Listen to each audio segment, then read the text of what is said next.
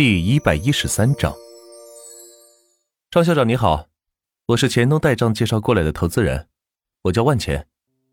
三楼办公室有位中年男子正坐在课桌上想事情，一路上来没见到什么人，于是判定这位就是培训机构的负责人了。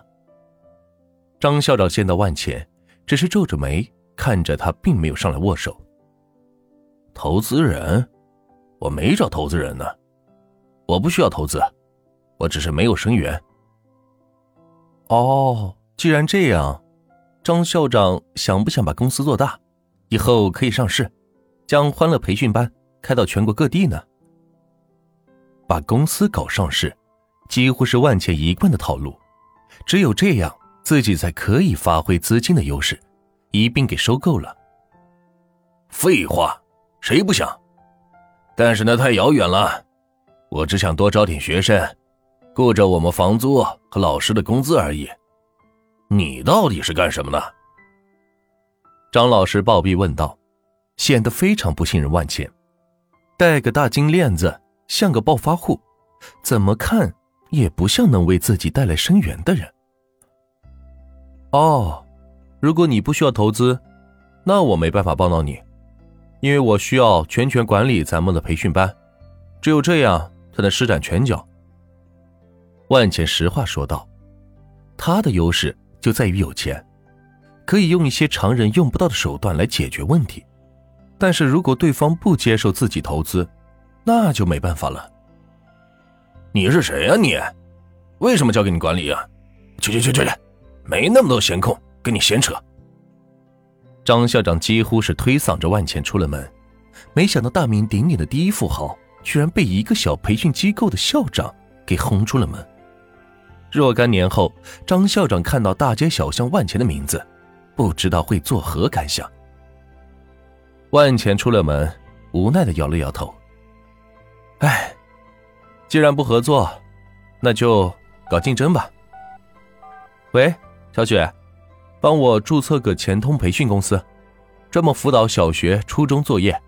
另外，通知延春招募两千名老师，月薪五万；校长两百名，月薪十万；教务两千名，月薪两万。万茜直接通知小雪道：“利用金钱优势，可以快速占领任何一个领域市场，并把对手竞争下去。这就是万钱的套路。不得不说，这个套路很管用。”交代完这些事情，万茜在旁边店里买了个电动车，开始闲逛起来。老师有了，接着就是场地。店不在大，在于多，所以凡是街边有门店写着出租的，万茜将电话都是挨个的记下来。一个上午过去了，记了有两百三十个电话，电车都给跑没电了。正好旁边有一家酒店。万钱打算进去吃个便饭，顺便找个会议室，下午将这些商家约来谈谈价格，一并给收购了。欢迎光临，先生，您是住店还是吃饭？服务员见到万钱是一个人来，于是问道：“有大会议室吗？容纳两三百人的那种？”万钱直接问道：“他记得这种酒店。”一般都配备的有会议接待室的，这可比住宿要挣钱多了。有，您是要订会议室吗？哦，不是订，是现在就要用。顺便叫你们后厨把好吃的都给我上一份。会议室在哪儿？万钱左右看了看，没有见到入口。先生，我们这一般都是举行高端接待，会议室需要提前预定的。并且现在这间会议室已经有老板在那开会了，所以您需要等。服务员解释道：“哎，谁在里面开会？让他们换个房间去。”万茜扇着衣服说道：“跑了一个上午，又热又累又饿，现在服务员却说让自己等。对不起，等不了。”服务员见万茜这么强势，也不怕挫挫他的锐气。直接起身子，自豪的说道：“是万大集团的老总在这里开会，所以您还是等等吧。”哟，是吗？那正好，让他们赶紧换屋子，我要用。万钱一听乐了，居然是万大集团的人，那还不是自己说了算吗？先生，您真会开玩笑。服务员嘲讽的说道：“面前这个年轻人虽然看起来像个有钱人，但也不可能一句话就让万大集团的老总给让出会议室啊。在魔都，估计还没有人能够做到吧？谁跟你开玩笑？现在就去找他，说万钱要用这间会议室，限他们五分钟之内换屋。万钱可没空跟他开玩笑。怎么回事？怎么回事？服务员。”我喊了你半天了，怎么连个回应都没有？王建房的秘书从会议室里出来，喊服务员倒水，却发现没人，于是来到大厅，却发现服务员正在和一个人聊天。哦，王秘书，不好意思，这里有个顾客刚才跟我说想用你们的会议室，还说要让你们五分钟之内离开，你说他是不是脑子有病呢？服务员来到王秘书身边，小声的说道，言语中是充满了不屑和嘲笑。能跟王建房的秘书说上话的人就很少，自己却能够利用职务之便与他们打交道，而万钱这种不知天高地厚的人，真是个奇葩。王秘书侧着身，再看了一眼大厅门口的人，不看还好，一看是吓了一跳，赶紧小跑过来，弯着腰说道。万万万万万万总，您怎么在这？吃饭了吗？要不要我让人安排一下？服务员，在一旁站着的服务员见到王秘书的样子，瞬间是傻了眼。这是什么情况？还头一次见到王秘书对一个人这么卑躬屈膝的，甚至就连对待自己的雇主王建房都没有这么客气过。这个年轻人到底是谁呀？刚才万总跟你说了什么？王秘书大声的质问道：“他他，哦，万总，万总说让你们赶紧换个房间，他要用这间会议室。”服务员结结巴巴的说道：“没想到刚才这个年轻人可以有这么大的能量，那你还不快去安排？愣在这干什么？”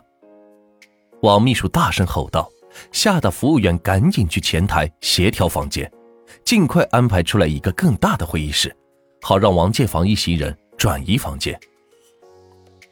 万总，我这就去通知王先生换到隔壁去。王秘书点着头，对着万钱说道：“去吧。”万钱挥了挥手说道，然后跟着王秘书来到了这间能容纳三百人的会议室，空调开的跟冬天似的，桌子上放的是果盘饮品。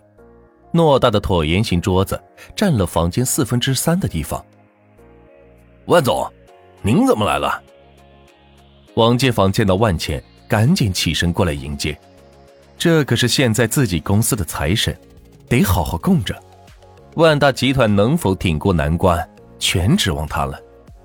当然，他相信万钱也不会看着万大集团消失，因为现在他也是万大集团的股东。并且是实际控股人，若是万大倒下了，对他可是个不小的损失。不说伤筋动骨，起码也得伤了皮肉。